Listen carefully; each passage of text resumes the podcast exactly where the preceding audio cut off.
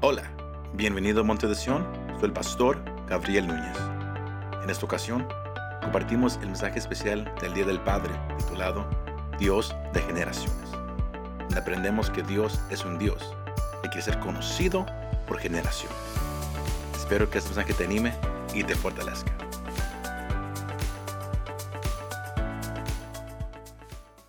Iglesia, este Día del Padre en 2023, me, gustaría compartir un mensaje especial para cada uno de ustedes. Estaba yo sentado el día de ayer ah, med- meditando un, po- un poco y yo tenía un mensaje un poco más, diferente. Y, pero pero no- noté que el mensaje era un poco más enfocado para hombres y no para padres. Y al estar yo sentado orando, dije, Señor, ¿cuál es el mensaje que tienes para, para los padres, para tu pueblo en, en- en ese día que se presta? Y estaba yo sentado y en, en- la, sala ah, yo, yo, yo tengo un, una- un dibujo que eh, eh, el año pasado mi, mi esposa y yo co- conocimos a un ar- artista local y, y- y- y- le pedí que, que- que- que- que nos hiciera ah, una foto de, de, de una foto que, yo tenía de, de mí, de yo y de mi papá. Era la, la- la- última foto que, que tomamos el día de Acción de Gracias de 2019. Y la estaba mirando y, y luego fu- fu- fue, como si, él, si el Señor, ah, Él abrió mis ojos y dije, ah, ese es el mensaje. Y hoy yo les quiero compartir del, del Dios de generaciones. The God of generations. Dios de generaciones. Porque la cosa hermosa, iglesia, es que el Dios a la cual usted y yo le servimos, el Dios a la cual usted y yo alabamos, no es un Dios de una persona, no es un Dios de una familia, es un Dios de generaciones. Mi Dios es un Dios de generaciones. ¿Cuántos dicen amén? Sino él no, él, no solamente se hace conocer a una persona, a, a una familia, a un individuo, no. Él se hace conocer a una persona con la intención de hacerse, de hacerse conocer a los hijos de la persona, a los nietos de la persona, a los bisnietos de la persona, de generación en generación. Porque Dios es un Dios de generaciones. Lo miramos desde Génesis capítulo 3, desde de cómo Dios hizo un pacto con, con- con Adán y Eva, de, generación tras generación. Lo miramos eh, en el pacto que Dios hizo con Noé en Génesis 9, 9, cómo, cómo él hace un pacto de generación tras generación, que, que él ya no iba a- a inundar al mundo. Él hizo un pacto que es el arco iris. Y es algo importante saber hoy- en día porque todos toman el arco iris como algo muy diferente. Pero eso es un pacto de Dios para las generaciones. Porque Dios es un Dios de generaciones. Y, si usted mira cómo Dios se presentó al, padre de la fe cristiana, se puede decir, Abraham, usted nota que él, él se le presenta en Génesis capítulo 17, versículo 7, no, no, no- no solamente para que Abraham lo conociera a él, sino para, para Dios quería obrar con Abraham y con sus hijos de generación tras generación. Y hace unos meses atrás hablábamos um, uh, en- en- cuando estábamos en la serie Deseo Eterno. ah, miramos la vida de Abraham, cómo Dios trató con Abraham y cómo Abraham, eh, él, él habló acerca de Dios con su hijo Isaac. Y luego Isaac, él vino a conocer a Dios por sí mismo. Y luego él, él, él, él, él también se lo presentó a Jacob. Y luego usted puede mirar cómo seguía generación tras generación, porque Dios es un Dios de generaciones. Dios desea ser el Dios tuyo, el Dios de tus hijos y el Dios de tus nietos. Y se lo estoy repitiendo porque yo quiero que usted lo agarre aquí grabado. Este día del padre para los padres y aún para, para, para las mamás y aún para, para los solteros, y aún para aquellos que, que- que ahorita dicen yo no quiero hijos ahorita. Dios es un Dios de generaciones. Él es un Dios de generaciones. Más algo importante para saber, iglesia, es que la, generación presente, la, generación que, que ya está casi para irse. Entiendo que a- algunos que se digan, el Señor, el Señor reprenda eso. Yo, yo estoy aquí todavía por un largo tiempo. Pero hay una generación que, que ya está casi para irse. Y esa generación tiene que verter en la generación que viene. They gotta pour into. E- Y, y eso es algo que yo quiero que usted sepa, que cada generación tiene que enfocarse en la generación que viene detrás de ellos. Porque, ha- porque algo sucede si una generación deja su papel. Si una generación se descuida de lo que Dios quiere hacer. Si se olvidan que Dios es un Dios de generaciones.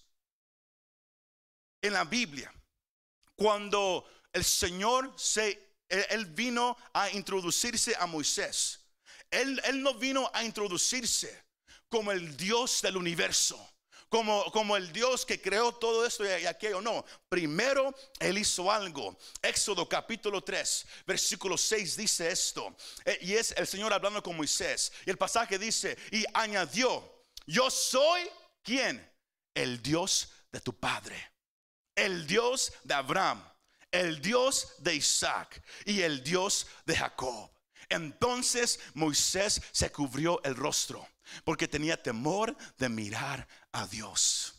Cuando Dios vino a introducirse con Moisés, cuando Él vino a prepararlo pa- pa- para lo que Dios haría a través de Moisés, para liberar a una nación de esclavitud y llevarlos a la promesa que Dios le había dado a generaciones anteriormente que Moisés. El Señor vino y se, y se- y se le introdujo. Yo soy el Dios de lo cual tu Padre te ha hablado. Yo soy el Dios de, lo, de Abraham, de Isaac y de Jacob.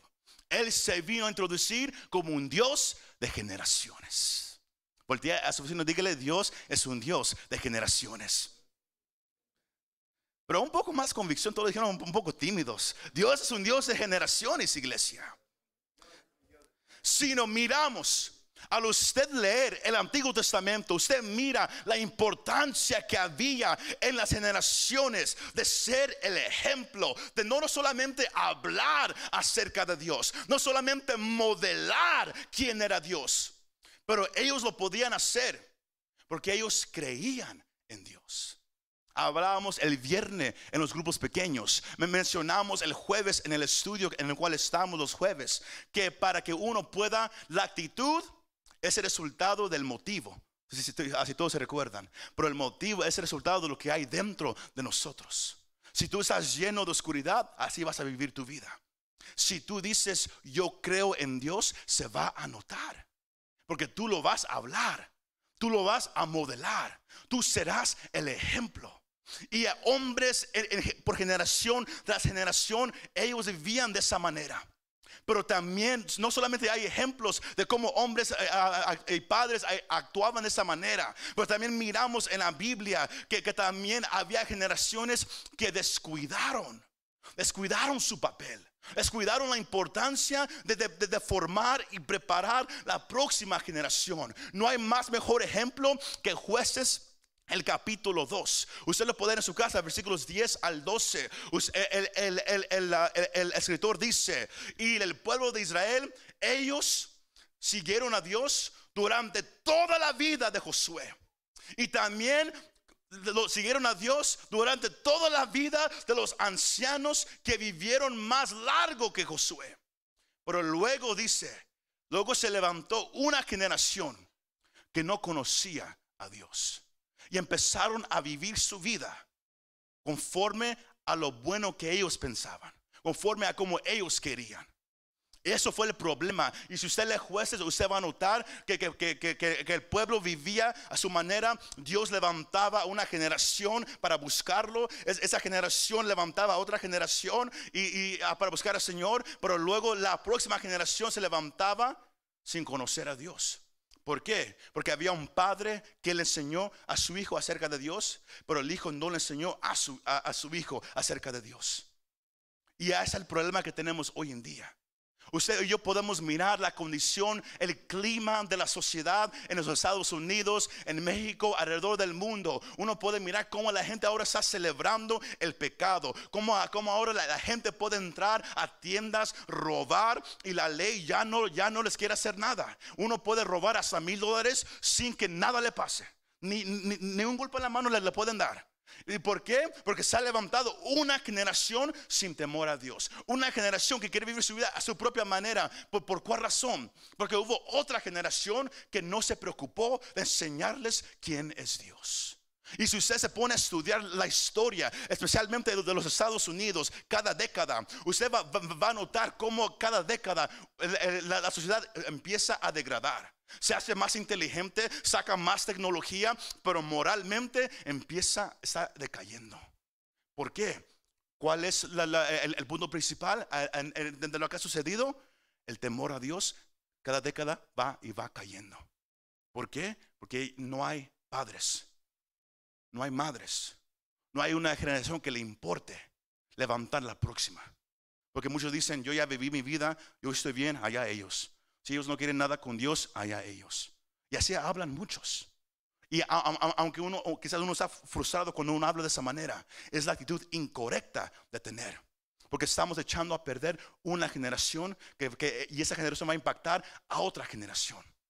Todo lo que se mira ahorita, todo lo, que está pasando con la homosexualidad, con, los, los transgenders que, miramos a- aún en, la sociedad ahorita, que, cada día se levanta más y más. Usted mira que aquellos que, los están animando, aquellos que están animando a los niños a, que crean que, un niño puede ser una mujer o, o- o una, niña un niño al revés, que, se corten su cuerpo, que hagan tantas cosas, usted va a notar que son los adultos. La generación que los está impulsando a querer de esa manera. Usted mira lo, que, tenemos en el gobierno. Son ancianos, dejándole saber a una generación, tú haz lo que tú quieres hacer. Tú vive tu manera, tú, tú vive como tú quieres hacer. ¿Y qué sucede? Caos. Todo lo que estamos mirando ahorita. Pero Dios quiere levantar la generación que está presente. Dios quiere recordarles que Dios es un Dios de generaciones que todo lo que miramos sí que se, se va a empeorar. El Señor Jesús, él mismo dijo que, que como fueron los días de Noé, así será también en los días de la venida del Hijo del Hombre. So, nos vamos a mirar que todo va a estar feo. En, en- la sociedad, pero aún así todavía puede haber un remanente que ama al Señor, un remanente que, que dice: Yo voy a enseñar a mis hijos quién es Dios. Más algunos amenes, es el problema que hay, que hay hoy en día, iglesia. Pero ese es el mismo peligro que eh, lo, lo que lo que ha existido antes está existiendo ahorita más fuerte y más peligroso. Sino la pregunta que, que yo le tengo para usted esta mañana, iglesia, es que si hay intención en ti, en you, en ti, de hacer grande a Dios en los ojos de la próxima generación. Hay intención en ti. Hay un deseo en ti de, que tus hijos, tus nietos, miren qué tan grande es Dios. Esa es la pregunta que yo tengo para ustedes esta mañana. Porque Dios es un Dios de generaciones. Él no nomás quiere obrar con usted. Y, luego usted se muere, se va al cielo y ahí quedó. No, Él quiere obrar en la próxima generación. Y Él quiere seguir. Pero se necesita que haya una generación que dice, Señor, úsame. Señor, yo quiero impactar la próxima generación. Todos se miran un poco muy serios esta mañana. No se me asuste, iglesia. El pasaje que, que- que- acabamos de compartir esta mañana, Deuteronomio capítulo 6, usted va a notar la intención de Dios. Si usted lee Deuteronomio, números, usted va a notar que, que- que- Dios estaba preparando al pueblo para entrar a la tierra prometida. Por 38 años ellos habían va- va- vagado e, en el desierto sin lugar donde ir, pero ahora habían llegado ahora al borde de la tierra prometida. Moisés reconocía que Dios no le iba a permitir a él entrar a la tierra prometida, mas Dios le dijo a Moisés, yo quiero que le hables al pueblo, que le recuerdes todo lo que yo he dicho para que ellos estén listos, estén preparados, para que cuando ellos entren a lo que yo les he prometido, ellos entren, mas no se olviden de quién soy yo.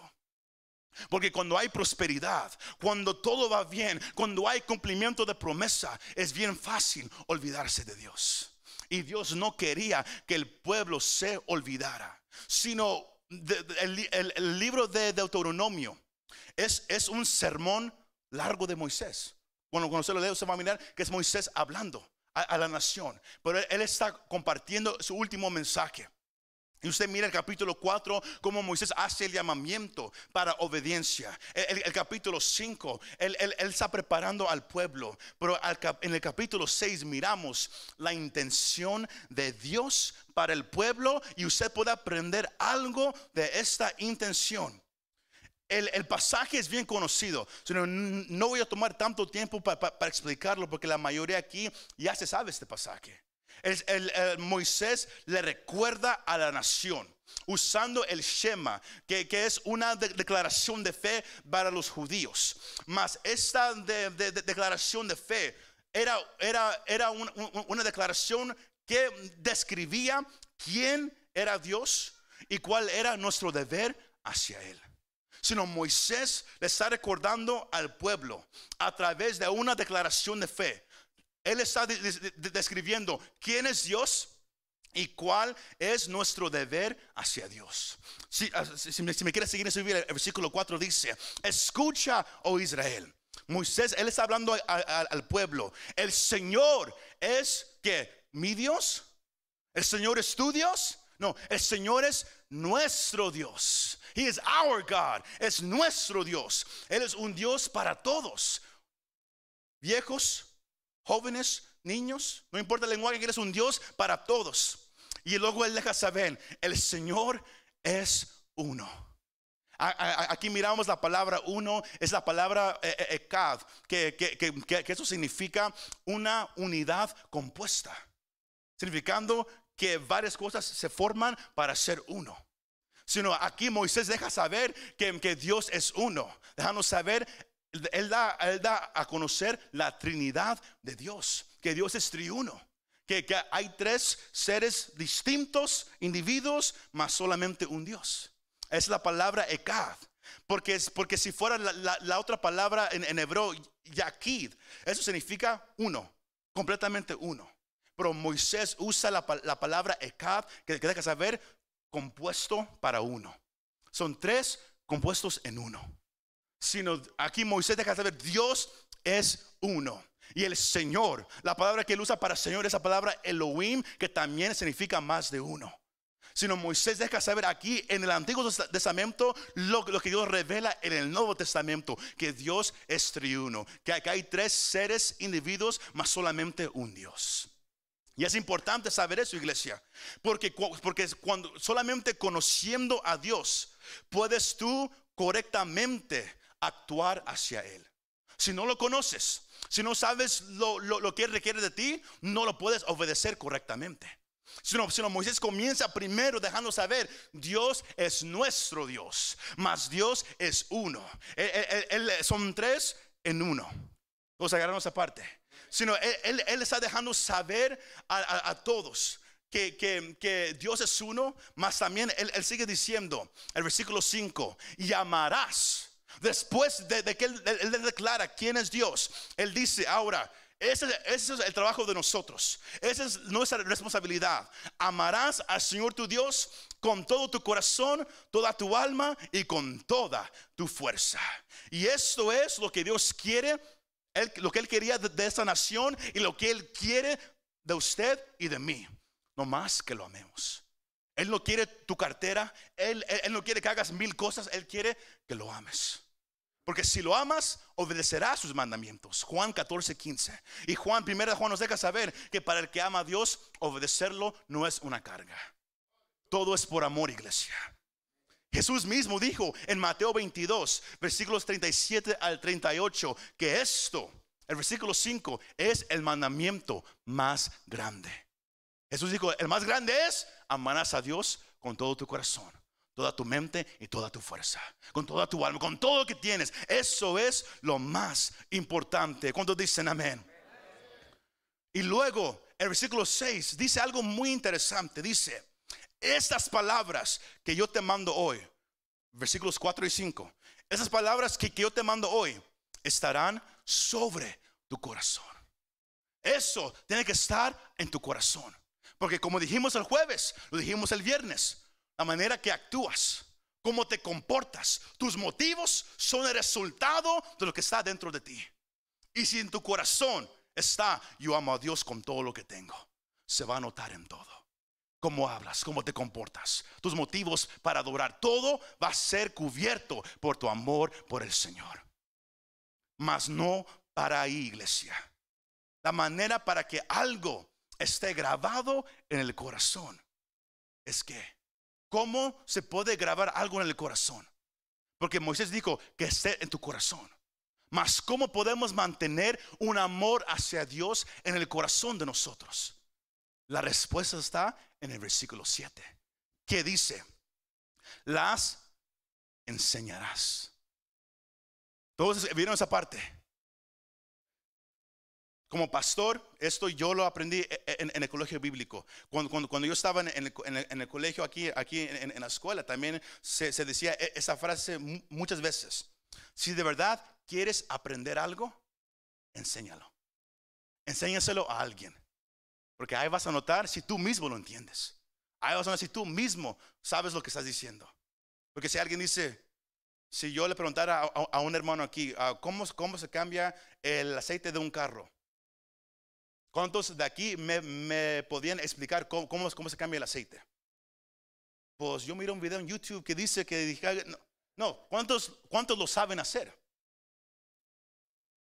Algunos nomás. Porque todos han mirado videos de cómo se hace. Todos dicen, ah, yo, yo, yo miro un video, yo, sé cómo se hace. Y luego se bajan y miran todo y dicen, wow, como que no es tan fácil como pensé. Pero, ¿por qué? Práctica.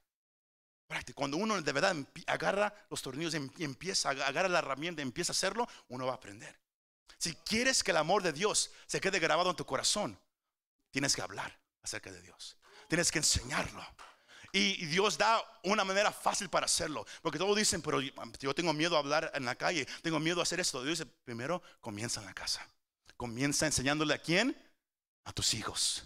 Y hablarás de ellas cuando te sientes en la casa, cuando andes por el camino, cuando te acuestes y cuando te levantes. Aquí miramos la intención de Dios, que Dios no nomás quiere que una generación lo ame, pero Él sabe que si esa generación me va a amar, tienen que practicarlo. ¿Y, cuál mejor manera? Dios dice, yo soy un Dios que obra de, varias veces a la misma vez. Y Él dice, enséñale a tus hijos. Cuando hables con tus hijos, tú mismo te vas a enamorar más, más de Dios. Y ellos van a escuchar quién es Dios. Y, su entendimiento se va a abrir. Porque usted y yo no podemos forzar que, que, los hijos o los nietos quieran a Dios. Pero sí los podemos instruir. Sí los podemos enseñar. Ellos pueden mirar. ¿Sabes qué? Mi papá de verdad ama a Dios. Dios es un Dios de generaciones, iglesia. Y su intención es que, la mejor manera para que algo esté grabado en tu corazón, enséñalo, háblalo, practícalo. Eso es, su ah, pepita de oro para esta mañana. Que que usted lo enseñe, que usted lo hable y que usted lo practique. ¿Te quieres enamorar más de Dios? Enseña acerca de Dios, habla acerca de Dios, practica tu fe. Así te vas a enamorar de Dios. Y porque si usted mira al final del, capítulo 6, los últimos versículos, miramos que, Dios le da una respuesta a, a Israel. ¿Cómo evitar apostasía? ¿Cómo evitar apartarse de Dios? ¿Cómo e, evitar caer en pecado? Y es que prepara la próxima generación. Porque la historia de Israel es que una historia de que una generación lo amó a Dios, otra generación se apartó. Una generación lo amó, otra generación se apartó. Pero si usted se pone a estudiar el Antiguo Testamento, usted va a notar que era porque, ah, porque muchas veces hubo falta de interés en una generación de hablar acerca de Dios. Porque una generación no estaba 100% enamorado con Dios. Querían Dios, pero también querían los dioses de, los vecinos. Querían hacer lo que todos los demás hacían. Solo su corazón estaba partido a la mitad. Cuando Dios dijo, no, amarás a Dios con todo tu corazón, fuerza, alma, con todo lo que tienes. Requiere un amor completo, iglesia. Dios es un Dios de generaciones. Por medio de enseñarles lo que Dios hizo, los padres pueden alcanzar la próxima generación. Y es aquí a donde yo me quiero enfocar e-, esos momentos en los padres, que usted puede influenciar la próxima generación. Note algo en la sociedad, no importa cuál sociedad sea.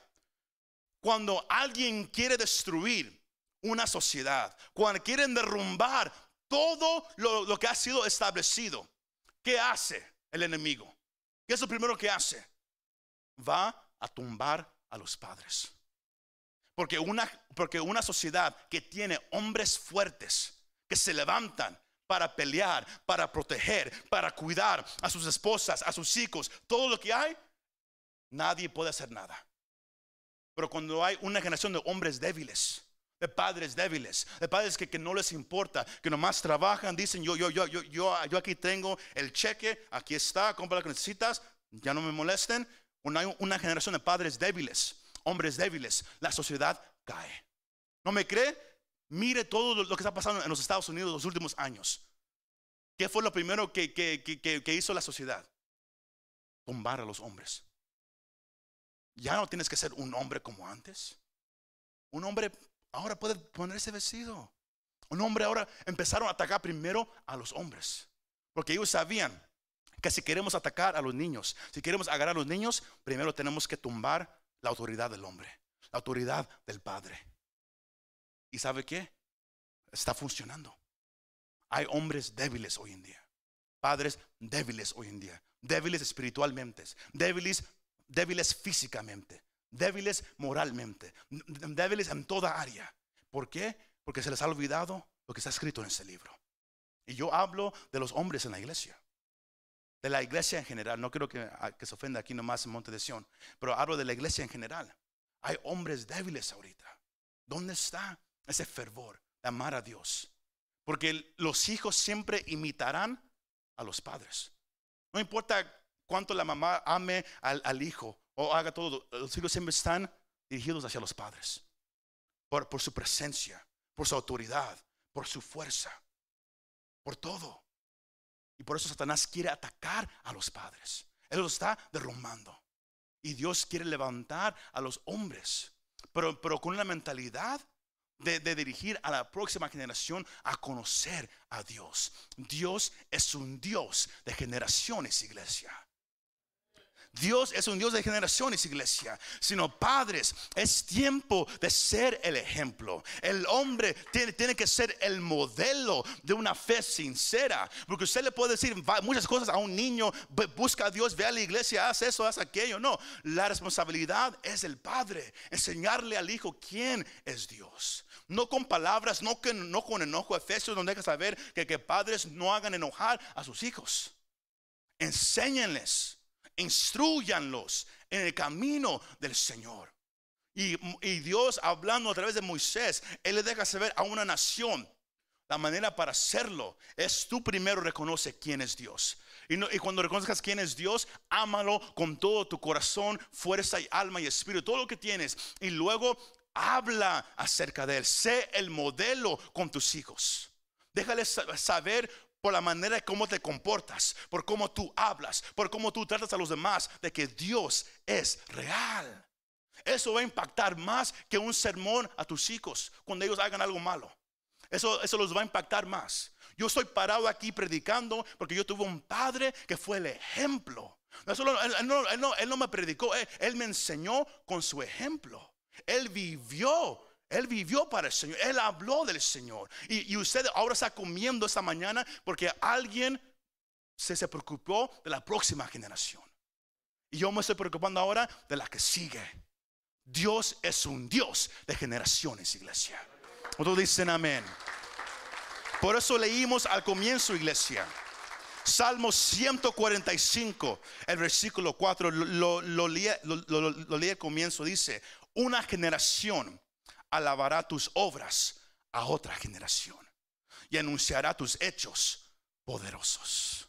Salmos 71, versículo 18. Quiero que sea el deseo para todos los hombres y mujeres, pero todos los hombres esta mañana. Salmos 71, 18 dice, y aún en la vejez y las canas, no me desampares, oh Dios, hasta que anuncie tu poder a esta generación.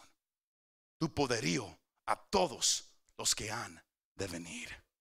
Si miran ese versículo, Señor, no me dejes, no dejes que muera, sin, que yo le deje saber a la próxima generación quién eres tú. qué tan grande eres tú. Como tú me sanaste cuando estaba enfermo. Como tú me ayudaste cuando estaba en adicción. Como tú me salvaste cuando yo te maldecía. Cuando yo no quería nada contigo. No me lleves, Señor, sin que yo le deje saber a la próxima generación tu poder, tu maravilla y tu amor. ¿Cuántos dicen amén? Dios es un Dios de generaciones, iglesia. Pongámonos de pie esa hermosa mañana. Dios es un Dios de generaciones, iglesia. Amarás a Dios de cuál manera, iglesia?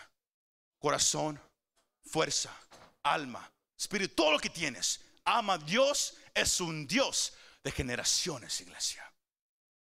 Y antes de dejar este lugar, Dios no solamente es un Dios de generaciones, pero Dios también es un padre para los huérfanos. Un padre para, los, para, los, para aquellos que, ya, no tienen un padre o quizás nunca tuvieron un padre. Un padre bíblico.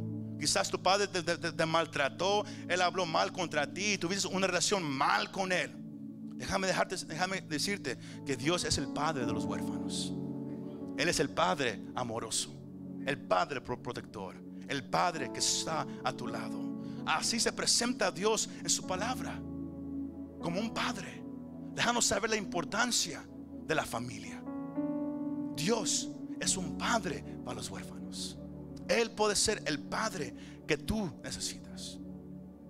Cuando uno viene a Cristo, reconoce quién es Cristo, lo que él hizo en la cruz por la humanidad y el que se arrepiente de su forma de vivir, el que pone su fe en Cristo como Señor y Salvador y, confiesa sus pecados. La Biblia me deja saber que, en, este instante la sangre que Cristo derramó en la cruz cubre y limpia todo pecado en la persona. Y uno ahora es adoptado a la familia de Dios, con Dios siendo tu Padre. Tu Padre que te va a amar, Él te va a cuidar. Él estará a tu lado. Dios es Dios de generaciones. Y Él se revela. Abuelos, padres, niños. Y entonces se revela a todos. Dios es el Dios de los huérfanos. Juan 6, 37 me deja saber que Él ofrece ser mi Padre. Salmo 50, versículo 15 me deja saber que yo puedo hablar con Él en todo momento. Él no me va a despreciar. Él no me va a decir estoy ocupado ahorita. Él es el Padre de los huérfanos, iglesia. Y primera de Pedro 5, 7 me deja saber que yo le puedo dejar toda carga a mi Padre. Porque Él cuida de mí. Toda ansiedad, todo lo que tengo. Él cuida de mi iglesia. Si hubiera alguien aquí presente o allá en casa, que ese día del Padre quizás no te gusta, porque quizás nunca tuviste algo bien con tu Padre y, ese día nomás te hace recordar esa relación. O quizás tu Padre ya, ya no está presente y, nomás ese día causa nomás un poco de, tristeza. Yo vengo a dejarte saber que en Cristo tenemos un Padre y nunca estamos solos. Ven a Cristo, come to Jesus. Deja que Él sea tu Padre, el Padre de los huérfanos, porque Él es el Dios de generaciones. Si hay alguien presente aquí o allá en casa y quieres, reconoces que, necesitas a Jesús y quieres que, Dios sea tu Padre, ahí donde se levanta la mano y repite esta confesión de, fe conmigo. Señor Jesucristo, yo creo que tú eres real. Yo creo que tú existes. Yo creo que, que, yo reconozco que soy pecador. Tu palabra me deja saber que soy pecador, que soy perdido sin ti. Mas también he leído y escuchado que tú viniste a morir en la cruz para tomar el lugar que yo merezco. Yo merezco morir y ir al infierno para siempre, mas tú moriste en mi lugar. Y por eso yo me arrepiento de cómo yo he sido. Y yo pongo mi confianza en ti y pido perdóname de mis pecados. Perdóname todo lo que yo he hecho en el pasado, ahorita y en el futuro. Yo pongo mi confianza en ti, en todo lo que tú has hecho en esa cruz. Y te doy gracias y también te pido que seas mi Padre, que seas todo para mí, que yo pueda correr hacia ti cuando me sienta solo donde no sepa qué hacer, cuando no sepa a dónde ir. Yo quiero que tú seas todo para mí. Gracias, Señor Jesucristo. Amén y amén. Si usted ha hecho esta oración con nosotros, déjenos saber para poder ayudarlo en su caminar con el Señor. Muchas gracias por escuchar este mensaje. Si te gustó este mensaje, compártelo con tus amigos y familiares. Para saber más de nuestro ministerio, visítanos montedesion.com o también puedes bajar nuestra app para el teléfono. Que Dios te bendiga y nos vemos la próxima vez.